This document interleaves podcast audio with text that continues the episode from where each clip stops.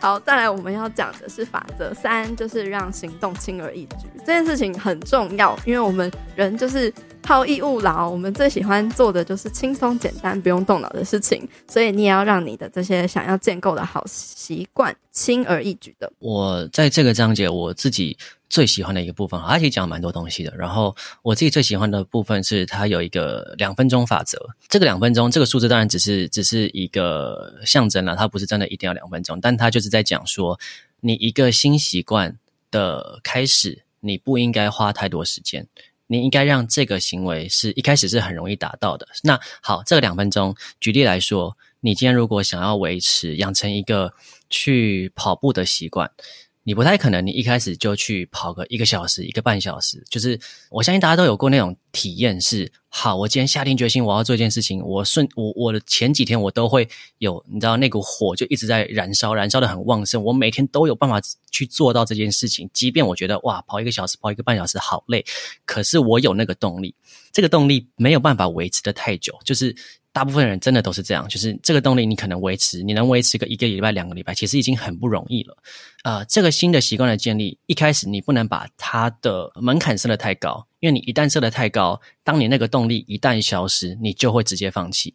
套用两分钟法则的话，它比较像是，好，不一定两分钟，你可能一开始你先跑个十分钟好了。十分钟，你可能只是微微的流汗，你只是微微的喘，你甚至还没有真的到所谓我们可能过去讲有氧，你一定要跑到二三十分钟以上，那才叫有氧。但是你如果有办法，每天你看好，你第一个礼拜、第二个礼拜，你都是先跑十分钟、十五分钟，慢慢的你已经习惯了。呃，可能每一天晚上的这个时间，我都会出门，我都会换上我的运动鞋，我都会换上我的呃运动衣，然后去外面跑步。慢慢的，其实如果你一旦习惯了这种事情，你就可以慢慢去加。好，可能过了个两个礼拜，我就把这个十分钟变成二十分钟，再过两个礼拜，我就二十分钟变三十分钟。可能到后来已经习惯这件事情之后，它到四十分钟、五十分钟、一个小时都已经不是什么大问题了。可是我觉得重点在于你要养成一个习惯，在开头的那段时间，你要让它是很容易的，它不会让你想要放弃的。特别是在你失去了那个动力的时候，它还是能持续。我觉得这才是最重要的事情。嗯。我们常常会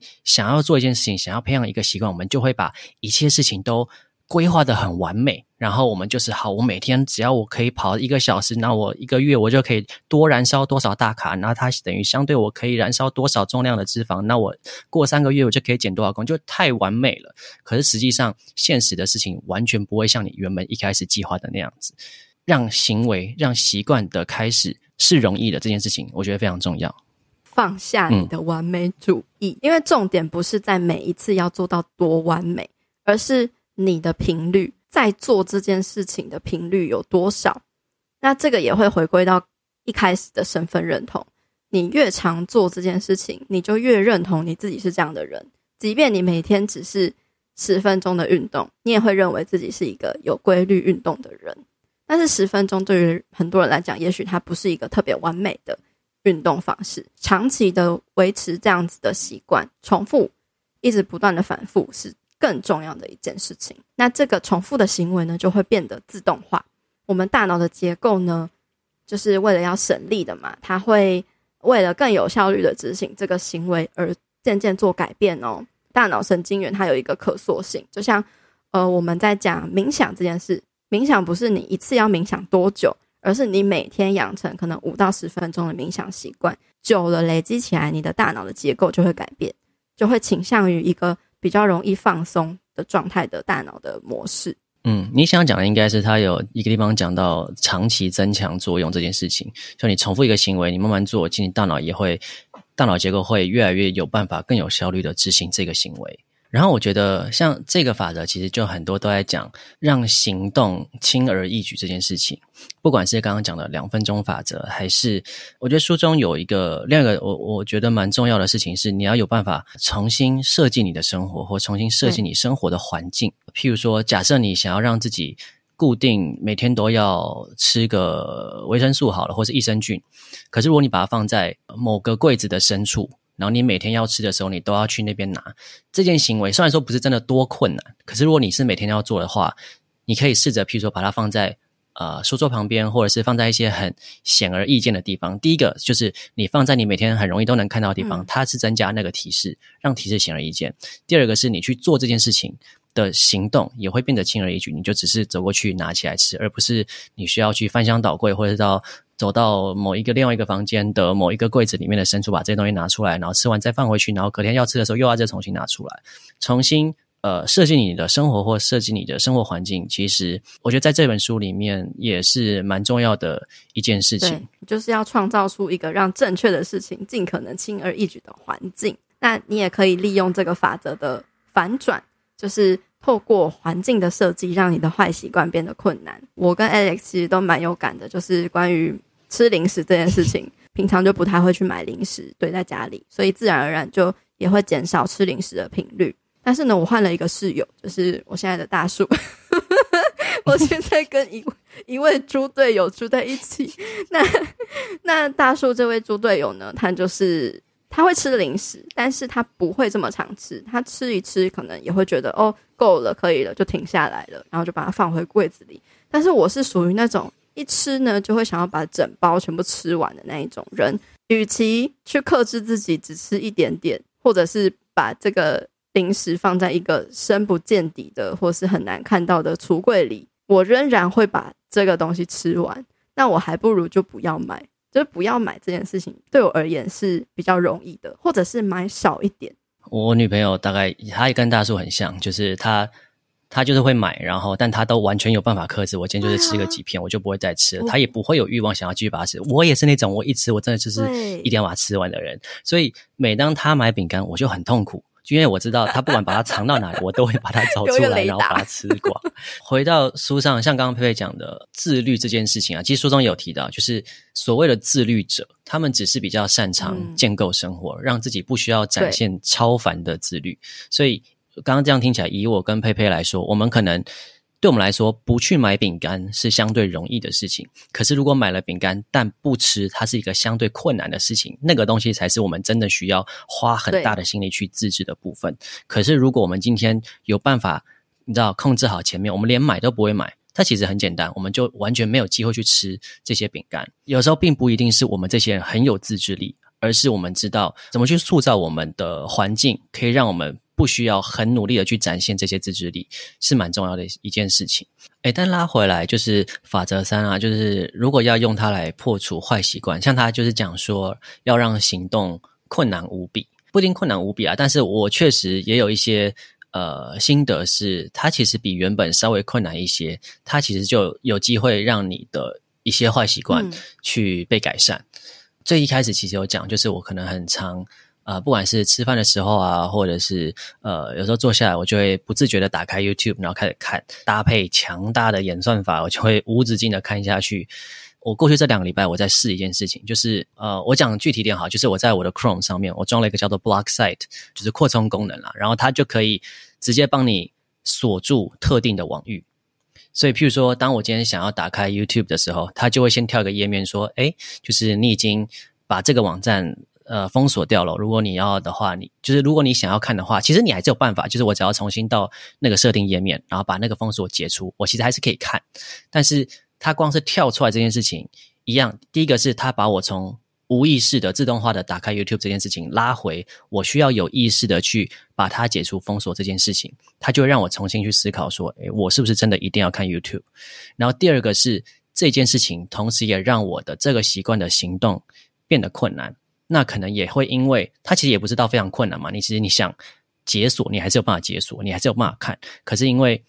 它有稍微的增加一点困难度，所以它也成功的，我我必须说，它对我来说是蛮有效的。它是真的让我好几次，我本来想要打开 YouTube 看。我最后都没有打开，我就是回头开始工作。那当然，实物上其实我觉得有时候我还是会有点没有 YouTube 看，会有点恍神，就你知道，就是我突然不知道自己可以干嘛，因为我就真的已经很习惯，就是完全不用脑，我就是一直在那边看看看看看，然后看演算法推给我什么，我就看什么。所以其实有时候真的会，你当下会有点无所适从。我必须说真的，就是你会不知道干嘛。可是慢慢的、短暂的时间想说啊，那我要干嘛？可是接下来你。冷静下来之后，你就会开始思考：那我还有什么事情可以做，或者是还有哪些事情是真正我应该做的，而不是去看 YouTube。所以这个时候，我可能就会打开我的编辑器，我就可能开始写一些 IG 的文章，或者是我最近想要买什么东西，我就开始做功课。YouTube 演算法这件事情，我很想要补充一点，就是我觉得可以去设计你的演算法，就是喂养演算法。呃，YouTube 你可以设定不一样的账号。那有一个方式是，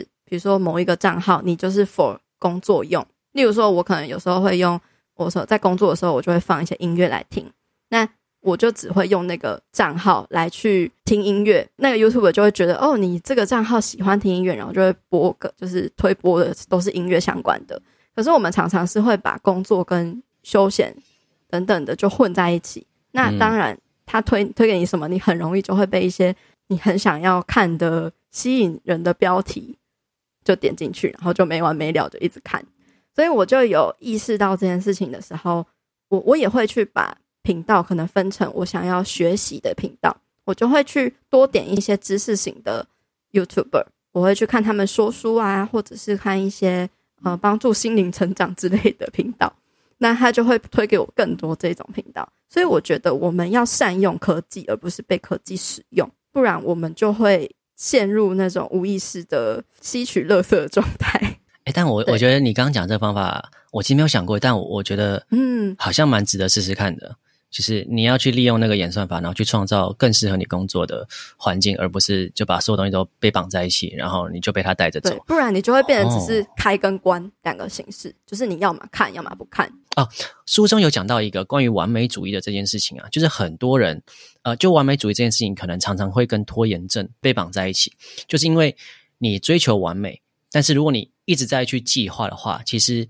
你会让自己的执行延后。执行延后这件事情，是因为你不执行，你就不会失败；你不失败，它就是完美。我必须说，我过去其实也真的是一个蛮完美主义的人。可是我会慢慢发现，这件事情对我的不管是在工作上还是生活上，其实都影响蛮多的。它会让我很多事情会有点停滞不前。譬如说，我今天要写一篇 IG 文章，我就会想要把它写得非常完美，我的词汇、我的词句、我的资料的佐证，我都要非常完美。然后我就一直去想，说我到底要该怎么建构这篇文章。结果可能一个月过去，我还是完全没有开始动笔。可是，如果我先开始写，我先写个几句，或先我先写个架构，大概写一下我想要讲的哪些关键字，或许它其实就会慢慢的、慢慢组织起来。所以，开始这件事情，不管是你透过前面讲的两分钟法则，还是你就只是单纯开始这件事情，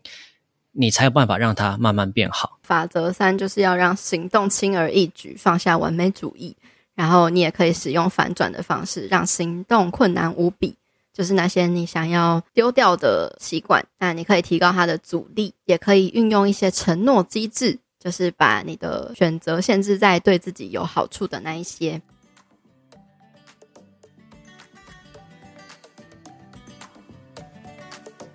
在这边，我想跟你分享一个好消息，那就是由女子健心室发起的女子健心疗书会成立喽。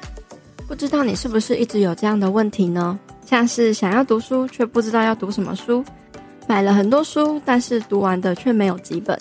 或者是好不容易读完了一本书，却很难把书里面的重点跟架构整理起来。于是我成立了女子健心疗书会，想要用说书的方式帮助你读懂好书。我们会从亚马逊的高分书籍中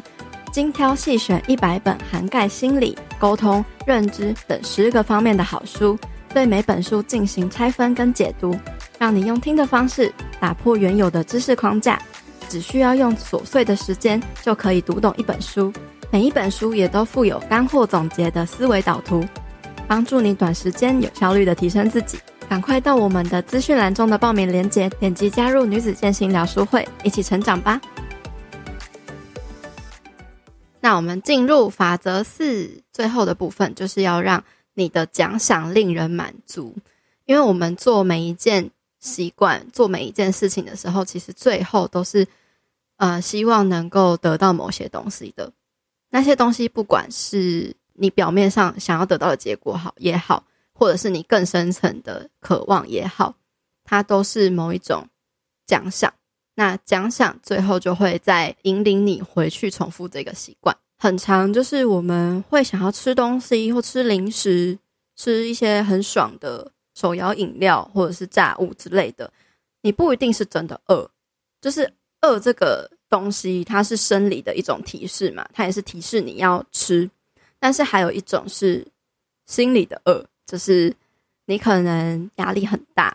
然后你想要舒压，所以你透过这个东西，你有舒压的感觉，那它就被满足了。所以说，其实那些带来奖赏的行为，它会被重复；可是带来惩罚的行为会被避免。嗯，回应到刚刚说，嗯、呃，比如说像是过去很喜欢吃东西吃过饱这件事情，做这件行为，它带来奖赏就是哦，我很满足，很开心。我如果换一个想法，我刻意去放大这个奖赏，它带来是一种惩罚的话，就会变成哦，我吃太饱，我好不舒服，肚子好胀、好痛、好累。好，不想工作，只想躺着，等等的，那我就会尽量为了避免这个惩罚，我就会减少这个行为。那我觉得像这边的奖赏，对于不同的人来说，可能不同的奖赏会有不同的效果。就比如说奖赏，其实最直接的，你可能假设你今天要呃，你带小朋友好了，他的奖赏可能是一颗糖果。或者是呃十块钱，他可能就很开心了。但对有一些人，其实对我来说啊，呃，成就感这个奖赏其实蛮有帮助的，或者是一些很视觉的成就感。作者讲到。不中断连续记录是一个很强大的奖赏，或者是一个很强大的咒语。就一旦你下定决心，你要很持续性的做一件事情，然后你也真的持续了。好，假设我现在就是要每一天做什么事情，然后我只要做到这件事情，我就会笔记本上画一笔，或者是在我的 Google Calendar 上做个记号。那一旦当我持续了连续几天，我接下来就会越来越不想要把这个连续的记录给中断。这一件事情本身。它当然不是一种物质上的奖赏，可是它在心理上的奖赏，其实至少对我来说，我其实觉得蛮有帮助，因为我会觉得我可以做得更好，我要继续持续这个呃记录。人永远不会是就我们一样，还是会有发懒的时刻。那我觉得书中有一个原则，其实我也蛮喜欢的，就是他说：“诶，那中断怎么办？”那其实答案很简单，就是你不要中断两次，就是。毁掉你这个习惯的，永远不会是第一次的那个错误，而会是后续接连发生的一错再错。所以，当你真的假设你今天真的很很想发懒，你想完全什么都不做，你想耍废，我觉得偶尔其实可以让自己做这件事情。但是隔天你要知道说，我一旦第二天再发生，它可能就会是你就会这样 always 持续下去了。所以，我觉得这两点对我来说其实蛮有感触的吧。就包括我可以分享一下我自己最近在排。呃，我自己的增肌的菜单、增肌的训练课表，我会做的几件事情。第一个是我不会把课表排太满，就譬如一个礼拜七天，我不会真的排到六天、七天。对自己有足够的理解，就我知道，呃，不管是我因为工作忙碌，或者是我就真正单纯会有时候不想运动，所以我会给自己一些 buffer，让我可以。好好休息，或是好好耍废，因为一旦你如果排很满，一旦你中断了，你后面就全乱了。特别是对于这种完美主义的人，你一段计划乱掉，你后面就完全不想再去 follow。所以我觉得，第一个了解自己，然后去安排自己适合的课表，在训练上其实是一件蛮重要的事情。然后一样，如果我今天真的想要。稍微耍废一下，那其实就是套用后面的原则，就是如果中断怎么办？那就是不要连续耍废两天嘛，你就是后面再把这个东西补回来，反正你知道你有这个 buffer 在。那这件事情其实让我其实还蛮成功的，就是我过过去这几个礼拜，我都有一个礼拜至少有练四次，我也不会一定说哦，我就只练一二五六这样子，就有时候我可能呃礼拜二我真的突然工作很忙，或我想我想耍废，我可能二不做，但我就是改成三做。就这样的话，其实是还蛮有办法持续下去的。嗯、对我来说是蛮蛮有帮助的。你要维持一个习惯的关键重点就是成功的感受，嗯、那个成功的感受也就是一种奖赏，就是小小的胜利，你会觉得自己就是那样子的人。但是如果你因为一些小失误或是小小的不完美，然后你就一直纠结在那一个点，它也是一种嗯惩罚，嗯、就它会变得这个行为就变得没有那么吸，嗯、那么有吸引力了。所以我觉得大家可以多把注意力放在那些小小的成功上面。我很努力想要把不同的法则都套用在不同的习惯的改变，然后我就把奖赏这块，我想说，嗯，这个有什么可以奖赏的？诶，后来我就是我我尝试的事情就是，好，我每天要感恩一件事情，呃，那我就会是在我就会在睡前，然后讲给我女朋友听，或者是假设我忘记，就是我会请她提醒我。然后只要我讲完，放个闪吼，就是我们就会 kiss 一下，就就一下，对对对对。然后这个奖赏呢，呃，可能没有真的到很令人满足啦，必须说。但是我觉得它就是一个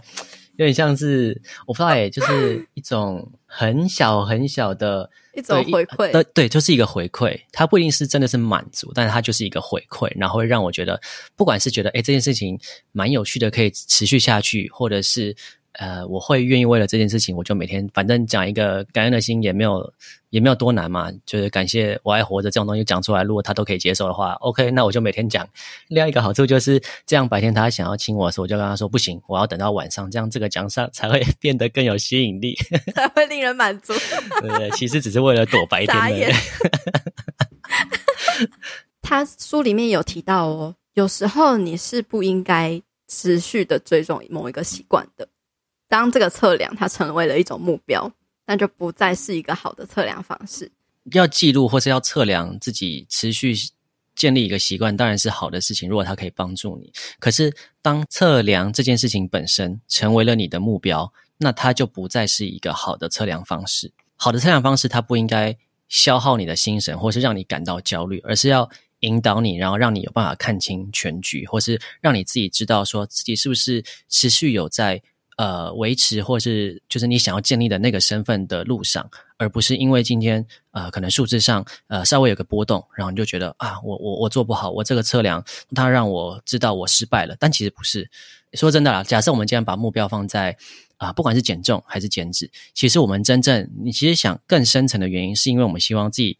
呃身体看起来更好看。或者是呃衣服穿起来更健康，对，这也是一个。然后或者是衣服穿起来可能比较没有那么紧的感觉，呃，所以其实数字它只能某种程度上反映这件事情。但以我自己带过这么多学生啦，嗯、我真的很诚实的说，就是有一些人他就是数字不友善，体重计、体脂计不友善，他量出来的东西其实可能没有办法那么真实的反映到他身体的改变。就是有些人他真的是体态其实有很明显的进步，但是他数字其实没有太大的变化，所以不要太去着重在不管是数字或者是，就其实你要参考一件事情，或者你要。呃，验证一件事情有没有进步，其实它不会只有一个指标，它其实可以有很多不同的角度切入去看，不管是视觉上，不管是啊数字上，可能是一个参考点，或者是你可以单纯看你的运动表现上，它有没有进步，它其实都是呃一个可以从很多角度切入去看的事情，但是不要让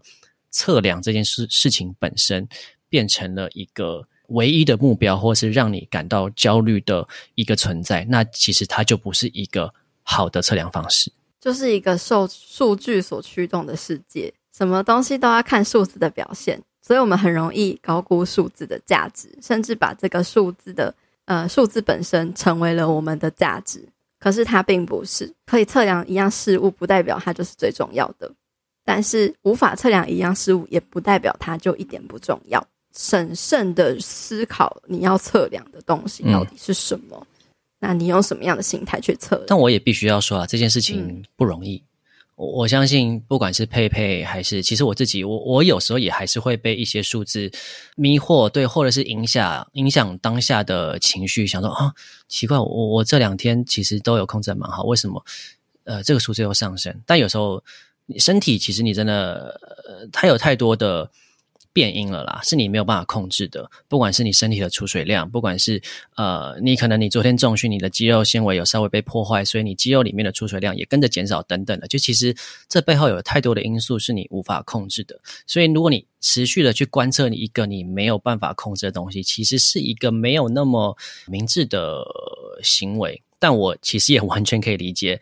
难免你在看到数字当下会有一些情绪的波动，但是我觉得。呃，还是要再自己把自己拉回来，比较理性的层面，然后重新去想我的目标到底是什么？我的目标是建立这个身份，不管是建立呃维持健康饮食的身份，还是去建立持续性的运动习惯的身份，还是什么？就而不是我要达到一个数字，那个其实会把你往错的方向带着走。我们永远都要记得，就是把自己拉回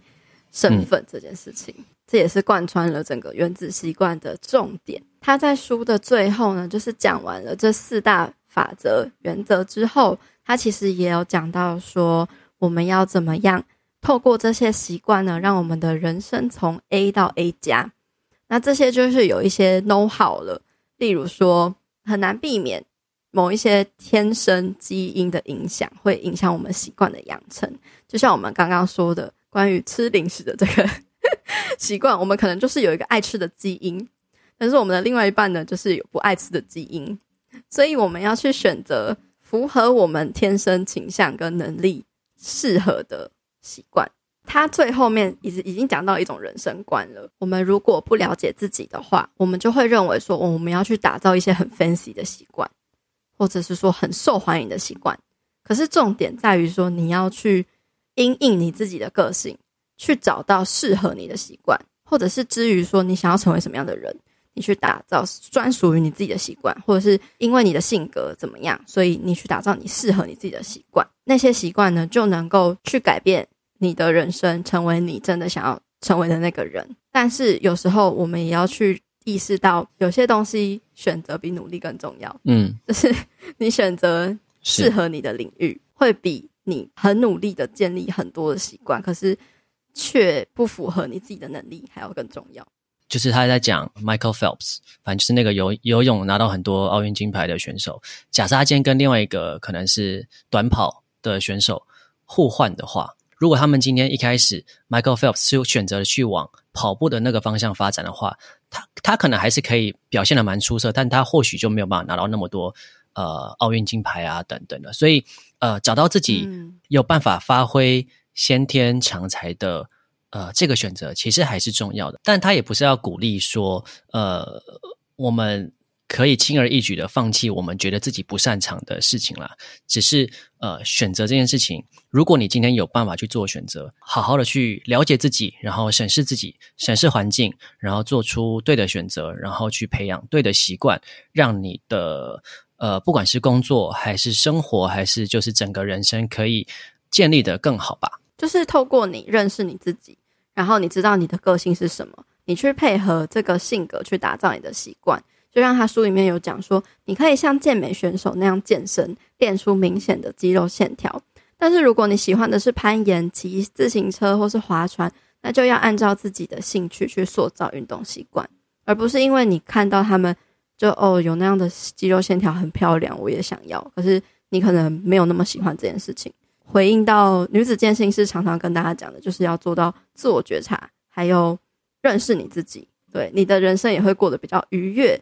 让你可以带来喜悦与满足的人生版本。这一本书其实真的是有很多宝藏可以去挖掘。讲了这么多，做一个总结，我就直接快速讲一下我对于这本书的三大 key takeaway 好了。就是第一个是要学习去重新设计你的生活或是你的环境，然后创造一个更容易帮助你，不管是培养好习惯或者是破除坏习惯的这个环境。然后第二个是身份认同这件事情很重要，就是重点在于你想要成为什么样的人，而不是你要达到什么样的目标或是一定要做到什么样的事情。最后一个是呃，在破除坏习惯这方面，记得要让想办法让你的行为从无意识变成有意识。然后，而且你要打从内心是真的想要破除这个坏习惯，那这样的话，其实你就会更有机会去达到你想要达成的这个目标。啊、呃，因为我觉得每一个人看这本书，其实我们会觉得的重点可能都会不一样，就可能因应我们自己的生活现在遇到的瓶颈。其实我还是蛮推荐大家自己去看的，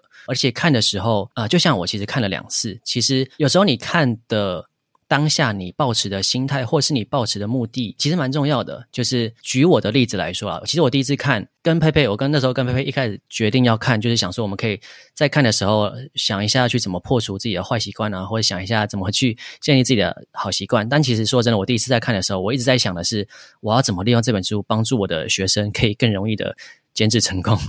所以我看完之后，我才想说啊，不对。这就是为什么我重新看第二遍了，但是然后看第二遍确实又会产生新的想法，比如说我就在看的当下，我就会想说，好，那是不是我可能就要把 YouTube 呃封锁起来，或者是我是要贴一个禁止手机与狗进入厕所之类的这种标语？呃，你有一个明确的想要达成的目标，或是你明确想要建立的身份，再接着去看这本书，其实你就会有更多的想象，然后你会更有概念怎么去把这本书的介绍的东西或者是一些方法论去。呃应用到自己的生活上，我会觉得还是蛮推荐大家自己去买了这本书，然后自己去看，然后再重新连接回你自己的生活。好像忘记要跟大家说，就是我执行那个 Netflix 的结果。我其实后来有意识到，说我是一个很容易一口气要一直追东西追下去，追到完的人。然后 我意识到这一点之后呢，我就开始会有意识的去选择一些跟播的节目，它可能每周只会出一集或两集，那我只能在周间看这些节目。就不会在周间的时候看太多，一直追下去追不完的这个状态，嗯哦、还蛮聪明的。对，但是还是不避免的有一些一次就上完全部的，我懂我懂的节目或是戏剧。对，那那个部分呢，就真的是要再用一些其他的方式去去阻止自己了。例如说，我有想过说，我就看他那个不是最后的跑马，他会跑说下一集的那个、哦嗯嗯嗯、对那个条码嘛，你就要在。跑完那个下一集之前，就马上按下电源的 off 键，关掉。哎、欸，我发现我只要按下关掉这件事情，我就不会想要再打开，因为你打开，你要等它那个跑前面的动画，然后要进入那个荧幕，就会变得比较吃力。所以关键就是那个按下去 off 的那个行为，我就要马上按下去，然后做其他事情。懂。所以以这本书来说，可能那个东西跑出来。它就它其实就是一个提示，让你知道你一定要赶快采取那个关掉的行为。然后只要你建立好这个习惯，你就可以破除一直看 Netflix 的这个坏习惯。没错，我就要一直加强这个习惯。OK，那今天非常感谢大家的收听，那也很感谢 Alex 跟跟我们一起聊了这本书。谢谢大家。非常的多，好，拜拜，谢谢大家。